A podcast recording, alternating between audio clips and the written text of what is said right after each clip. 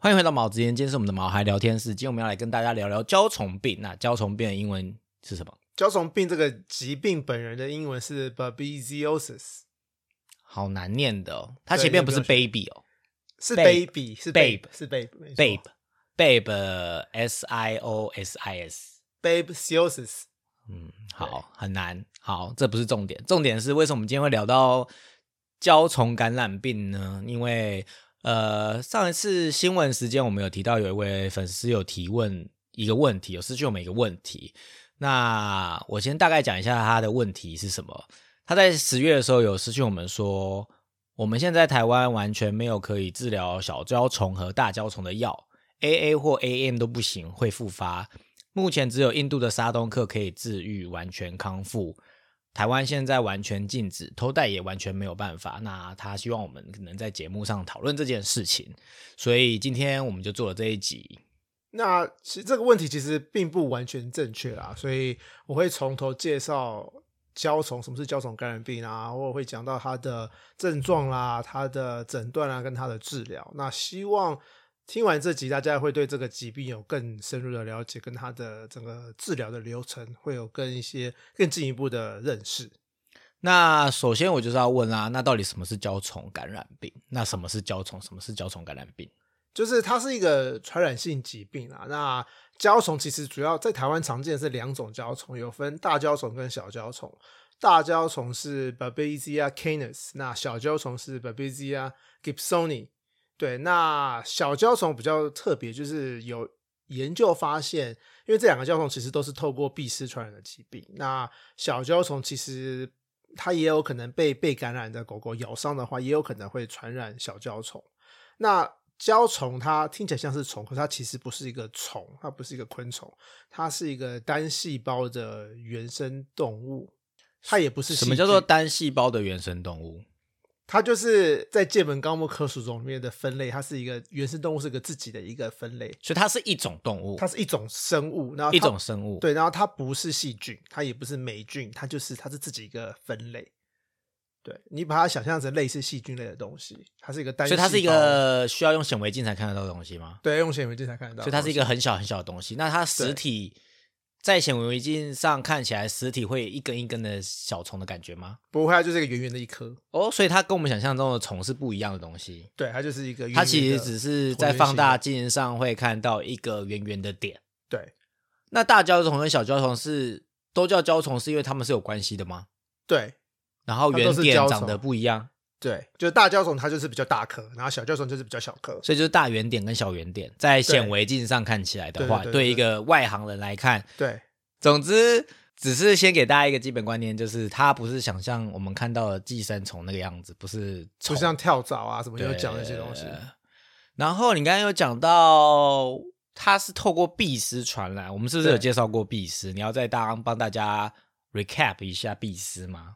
可以啊，我可以帮大家 recap 一下。那蜱虱就是我们之前都会再三叮咛，就是跳蚤、蜱虱、新丝虫一定要预防嘛。那蜱虱这个事情，其实我们在 EP 二十三集，就是去年是去年还是前年？年前年我们就已经讨论过蜱虱，但是我再帮大家复习一下。蜱虱它是一个八只脚的昆，它不是昆虫，它是八只脚，它有点像蝎子跟蜘蛛，它有八只脚。然后它呃是吸血的动物，昆的虫类啦。然后它就是会住在草丛啊、墙壁角落啊，都会有它的踪迹。那它呃会寄生在狗狗皮肤上面，然后会吸血。那只有母蜱虱会吸血，公蜱虱不会吸血。那母蜱虱它其实只要粘在狗狗身上一到两天，就会就可能会传染胶虫病了。对，那呃，你只要带狗狗外出散步，只要离开家里去公园去任何地方，都有可能会感染蜱虱。那呃，母蜱虱它只要吃饱了，它就会长得非常非常大，那它就会掉下来，然后体内就会它就会产三四千颗的卵。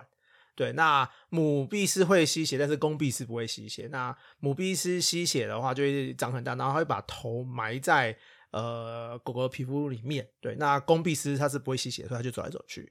所以你要是在呃狗狗身上看到蜱虱的话，如果你看它走来走去的话，你直接把它挑掉拿掉就可以了。但是要是看到它是一只母蜱虱，然后它已经在吸血，然后它的头是整个埋在皮肤里面的话，那就千万不要拔，因为有可能会把头拔断。那把头拔断的话，头留在皮肤里面就会伤口会化脓了。然后你在拔断的过程中可能会挤爆它的身体，那卵就全部被生出来了。对，所以假如你看到有一只母壁狮埋在狗狗皮肤里面在吸血的话，那一定要赶快带它去兽医院。在动物医院，我们会有一些特别的小工具，可以让我们好好的可以把壁狮完整的拔出来，不会让头就是留在身体里面，也不会让它身体爆炸。壁狮它，我忘记它肉眼看得到的，壁狮肉眼看得到，它大概是蚂蚁大小吗？它可能就是它的没有吸血状态的话，就是可能比蚂蚁大一点点，就是小蜘蛛的 size。哦，对，那假如吸血很大很大的话，大到可以可能跟一块硬币一样大，这么大只，嗯所以其实是很明显的。很明显。对，哦，所以其实是很好找的。如果真的它被攻击吸血的话，是应该肉眼找得到的。如果你有定期抚摸你的宠物的话，对对对对。然后你你要自己去，像我们之前在相信动物，我之前在相信动物做志工嘛，那我们通常捞回来结扎的动物都是呃浪犬，浪就是浪犬会带回来结扎。通常很多时候他们身上都是爬满满的壁虱，都吸血去，他们都喜欢耳朵啊、下巴的部分，那就是一颗一颗像肉瘤一样的感觉。可是你近看，其实全部都是壁虱。嗯，之前刚刚你有讲到，我们有介绍过壁虱，那其实我们那个系列叫做人畜共同传染病，也就是说它对人也是会被感染的、被咬的。对对，蜱丝主要会传染三个比较常见的疾病啊，台湾比较常见有三个疾病是蜱丝会传染的。那除了今天要讲的焦虫病之外，还有呃犬艾利希氏体症，那这个我们疾病还没有讲过。那第三个是莱姆病，那莱姆病就是一个人畜共通的疾病，就是我们人被壁虱咬也会感染莱姆病。莱姆病也是我们刚刚你说的那一集里面讲到的，就是我们为什么会讲到鼻虱，就是因为那一集要讲人畜共通的莱姆病。对对对对，所以就提到壁虱，所以大家想要复习壁虱的话，可以去听 EP 二十三集。对，那我们为什么再三告诫大家一定要做跳蚤、壁虱、新丝虫预防，也是因为这个原因，因为壁虱会传染人畜共同的疾病，然后也是会造成狗狗很大的一些呃身体上的问题。对，然后而且台湾壁虱非常非常多，然后我之前在台湾也有被壁虱咬过，然后真的很痛。然后壁虱传染疾病其实真的是预防胜于治疗啦，因为它预防其实相对便宜很多，因为治疗就是要花很大量的金钱、很大量的诊断费用、很大的、很大量、很长时间的治疗过程，才有可能可以治愈，或是有的是无法治愈的。对，所以真的是预防真的是很重要。因为只要是有养狗狗的话，也一定会带狗狗去散步嘛。那对因为你说壁虱大部分都是潜伏在草丛或墙壁里面，所以代表基本上养狗狗就应该要做好预防的这个件事情，因为你一定有机会去遇到壁虱。对啊，对啊，对啊。嗯那除了像刚刚讲被壁虱咬，或是被有小胶虫感染的狗狗咬之外，会感染小胶虫之外，其实感染的母狗，它只要是怀孕的话，其实是可以透过胎盘垂直感染给胎儿的。所以未出生的小狗也是可能会这样感染。那另外一个可能的感染方法其实是输血。如果血犬是有感染呃焦虫病的话，那接受它的血的犬只也会感染焦虫病。对，那台湾其实是有做过研究，台湾有在二零一九年的七月到二零二零年的十月之间，呃，针对台湾五十一间动物医院，总共有两百六十五只动物，呃，进行研究。那发现焦虫感染的调查发现，其实台湾平均每七只狗狗就有一只感染焦虫病。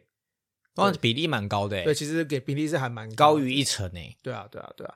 所以呃，大家真的要预防，预防真的很重要。听起来感染率这么高，所以如果今天呃我没有做到预防，然后不小心感染了胶虫，到底会怎么样？大小胶虫其实它们主要的对象其实是红血球，它们会感染红血球，然后会破坏红血球。所以其实呃，我们刚刚说在显微镜下面看得到嘛，其实我们看到的时候，它们都已经在红血球里面了。所以我们会在红血球里面看到红血球被染色之后变成一个粉红色、红色的物体，然后在它的红血球里面就会看到一个呃蓝紫色、蓝色的圆点，或者是圆点的话就是小胶，大胶的话就是一个大型的椭圆形的东西。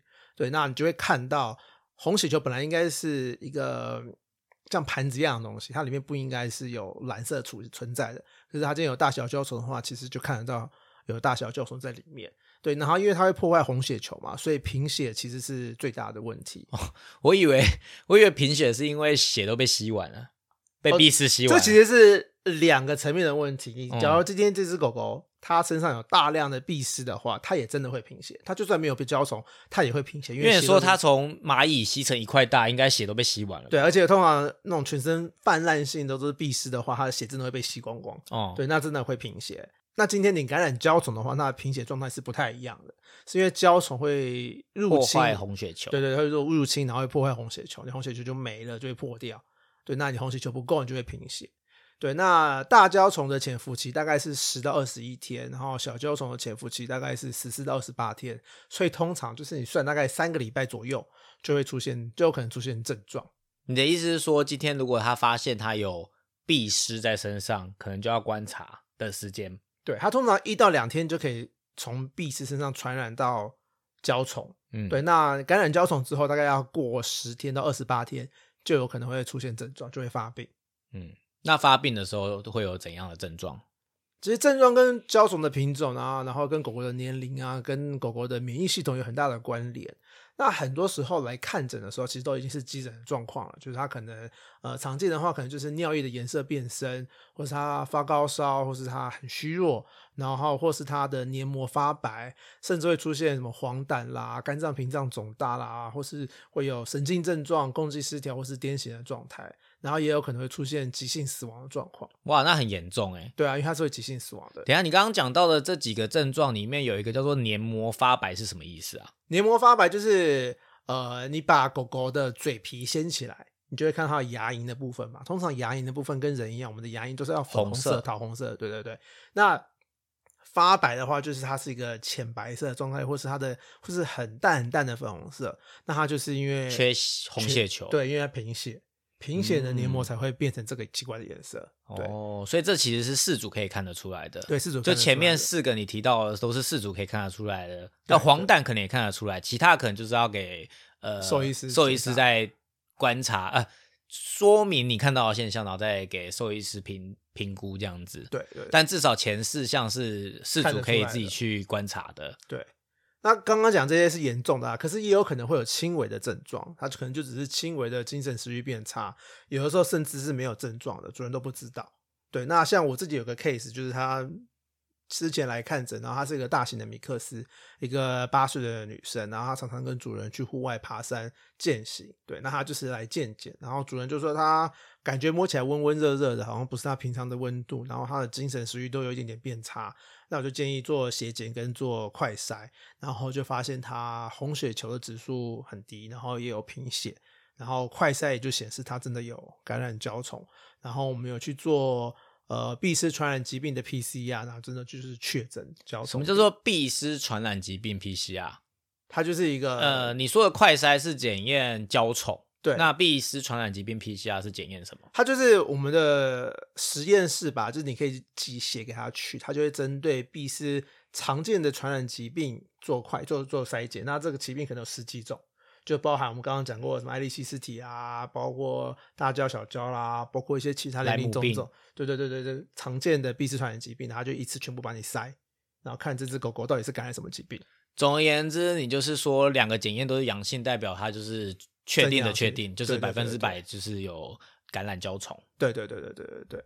那主人在家里比较容易看到，除了刚刚讲那些之外，有可能出现比较累啦、食欲变差，然后一个比较特别是，它可能会有忽高忽低的发烧，有的时候是很严重的高烧，可是有的时候这个高烧是来来去去的，然后还会体重变轻，然后这些症状啊，其实也有可能是从没有症状的亚临床就出现了，对，那也有可能会到很严重、很严重的败血性休克。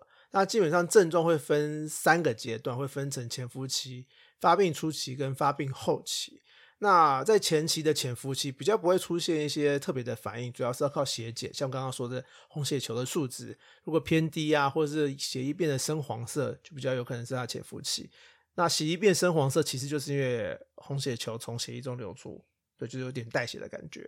对，那发病初期的话，就会出现发烧啦、厌食啊、黏膜发白之外，呃，尿液可能会尿液的颜色可能会变得更深，对，那到了发病后期的话，就会出现虚弱、黄疸跟呃瘫痪、癫痫的状况，那有可能会出现昏迷、急性肾衰，或是或是出现败血性的休克。对，这个是比较后期的症状。所以你刚刚讲的，其实里面蛮多都是呃，事主是可以自己去观察发现的。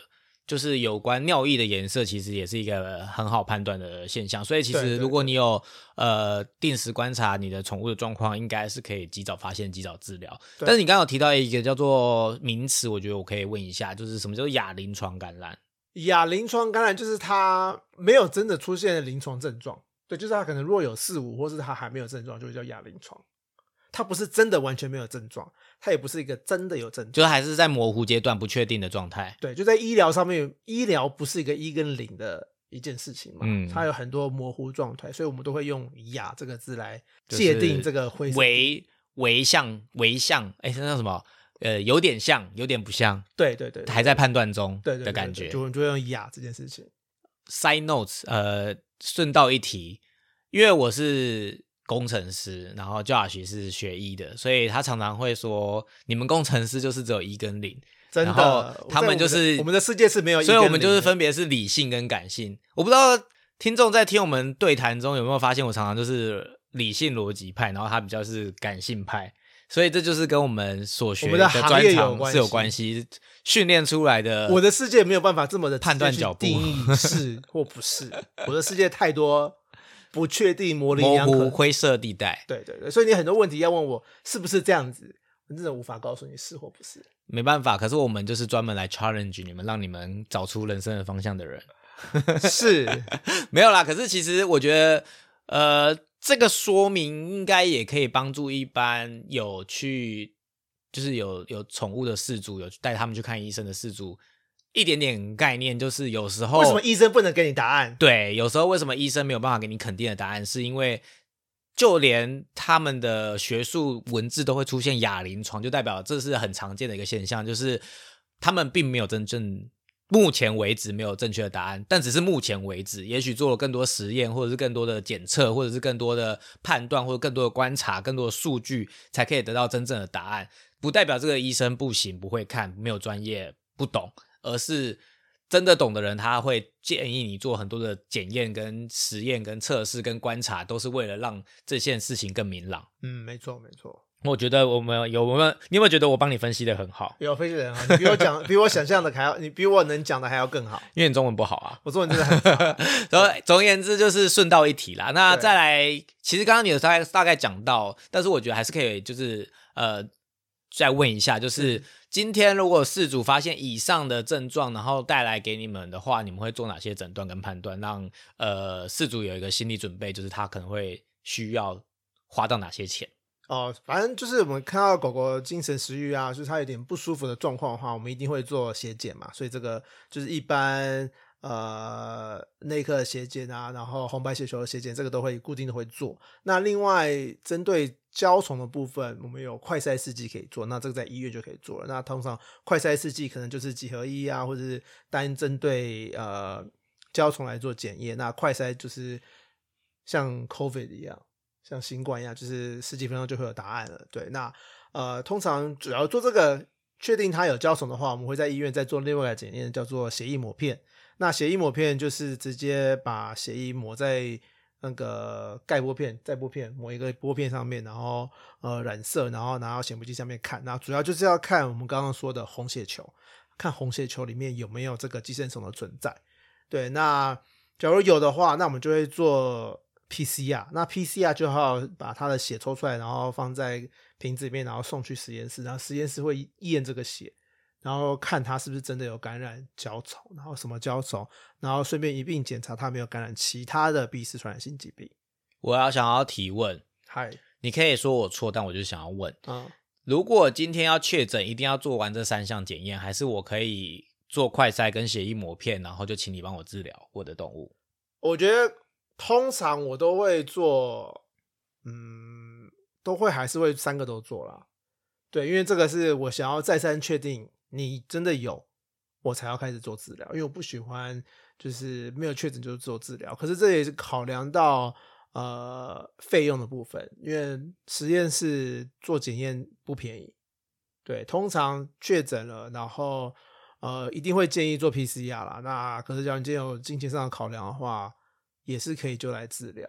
所以取决于每个人的资源嘛。可是呃，这个这个也取决于你跟你兽医师的共识。嗯，对，不是每一个兽医师都，因为每兽医师都有个人的意见。那我的意见部分，出来都会都会全部都做。对，那看你们的医院的医生是怎么做建议，我就会 follow 他们的建议做。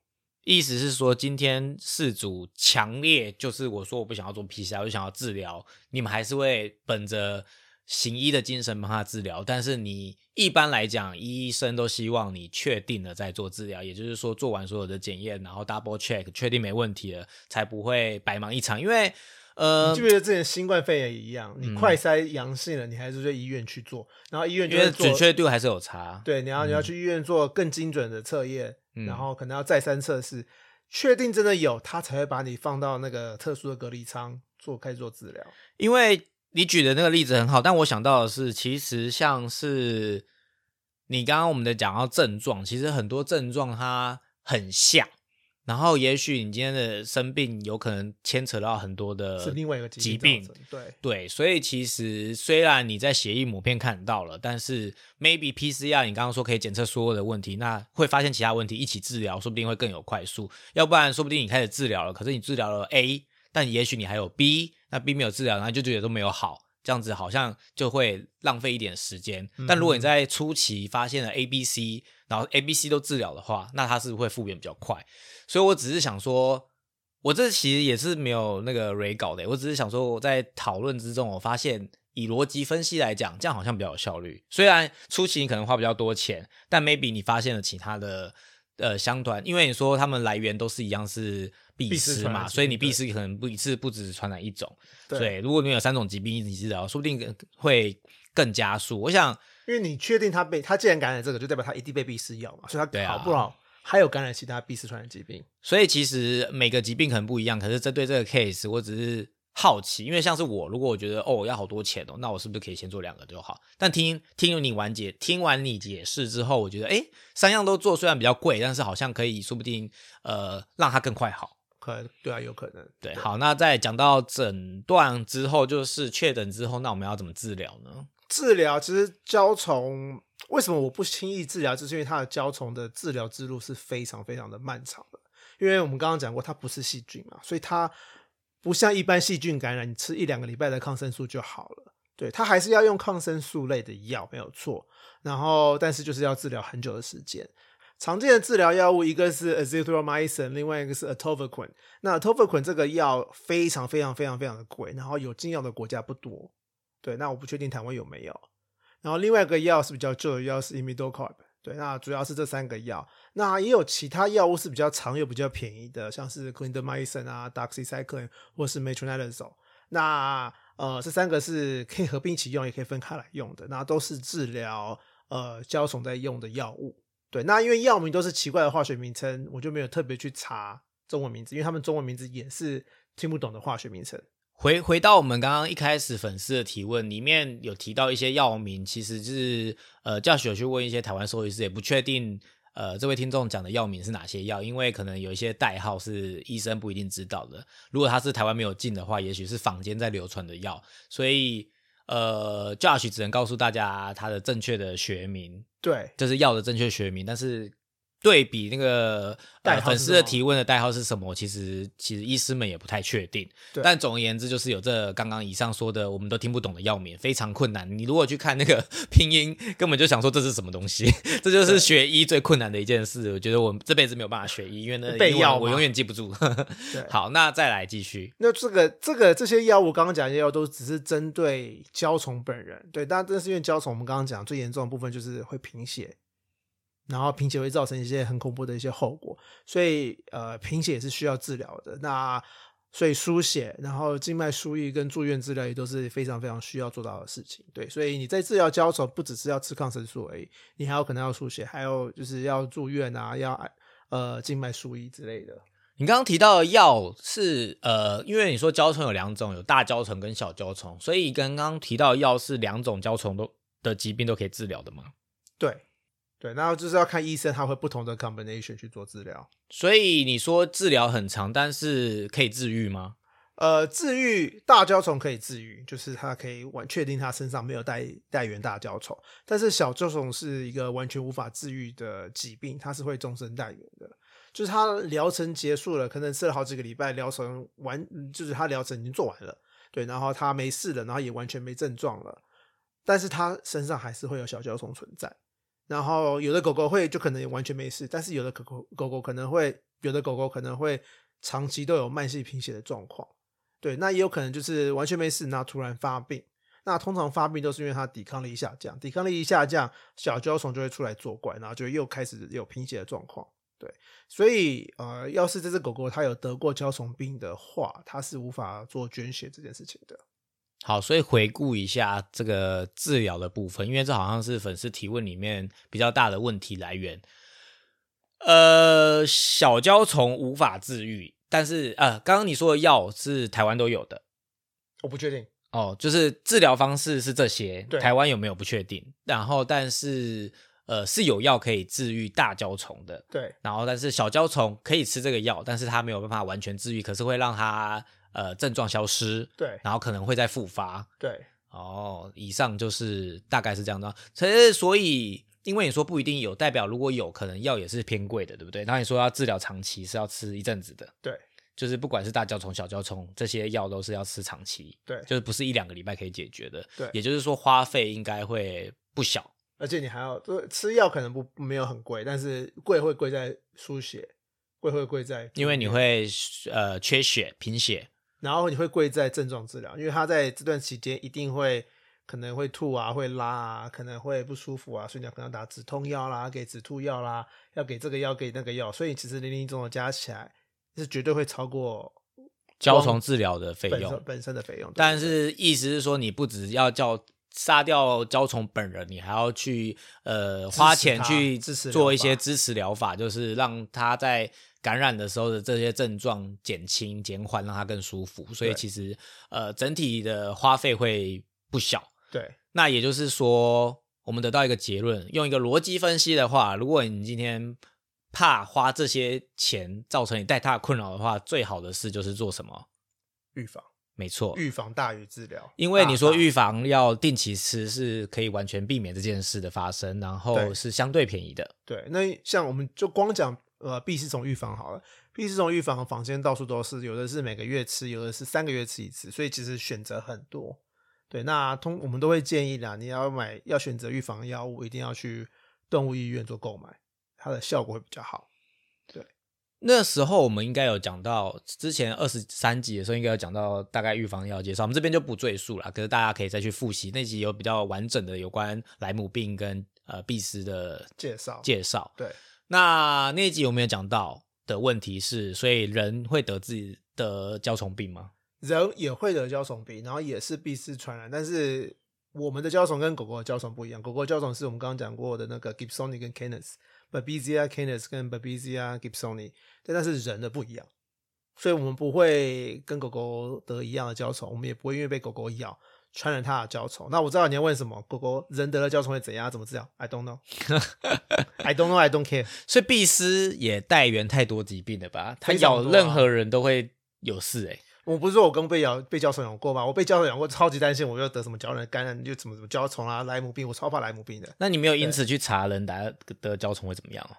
当时可能有吧，那是 N 年前的事情了。可是你们其实是因为你说流浪狗或什么的，呃，很常有带源病，是其实你们是高感染的那个，哎，就跟狂犬病一样啊。我们那你们有感染群疫苗需要打吗？没有交虫没有高狂犬我没有打哦，所以其实你们是高危险族群呢。对于必斯的各种疾病感染的话，吗？哦，所以总之人也会得胶虫，只是是不一样的胶虫，但是一样是透过必斯传染的。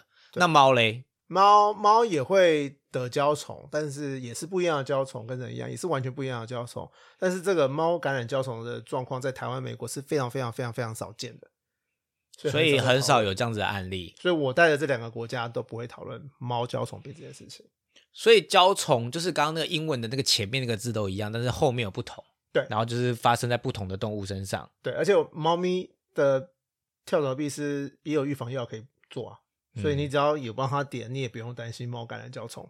总之，如果你做好预防的话，都是有机会避免这件事情的发生。对，以上就是我们的焦虫特传染病特辑。那希望对大家对焦虫这个疾病有更深入的了解。然后，所以最好就是预防重于治疗，然后预防药要记得按照时间处理。我们很少有这么认真的在。这样讲对吗？很少有这么认真的在做传染病的部分了。哦很久没有这一集有花你很多时间吗？其实还好，因为交虫资讯太多了，就是很好收集资料，而且很多都是我本来就知道的事情，只是把它变成呃，要怎么呃跟大家说明这样子？对的，因为我平常都用讲的讲惯了，因为讲的它不适合录音，嗯，对，就是这次会做比较同整性在做这件事情。啊、对，那希望这个资讯量不会太大，然后对大家有帮助，然后希望大家都的狗狗都健健康康，不要感染任何闭丝相关的疾病，然后帮它做好预防药的处理。好，那希望有回复到这位听众的问题，然后以及大家如果对这个疾病有的问题，都可以有一点点了解跟解惑到。那今天的节目就到这边啦，喜欢我们的节目记得订阅，如果有任何问题也欢迎到我们的粉丝专业及 IG 搜寻毛知音，在你收听的平台留下评价及留言，我们就下次再见喽，拜拜，拜拜。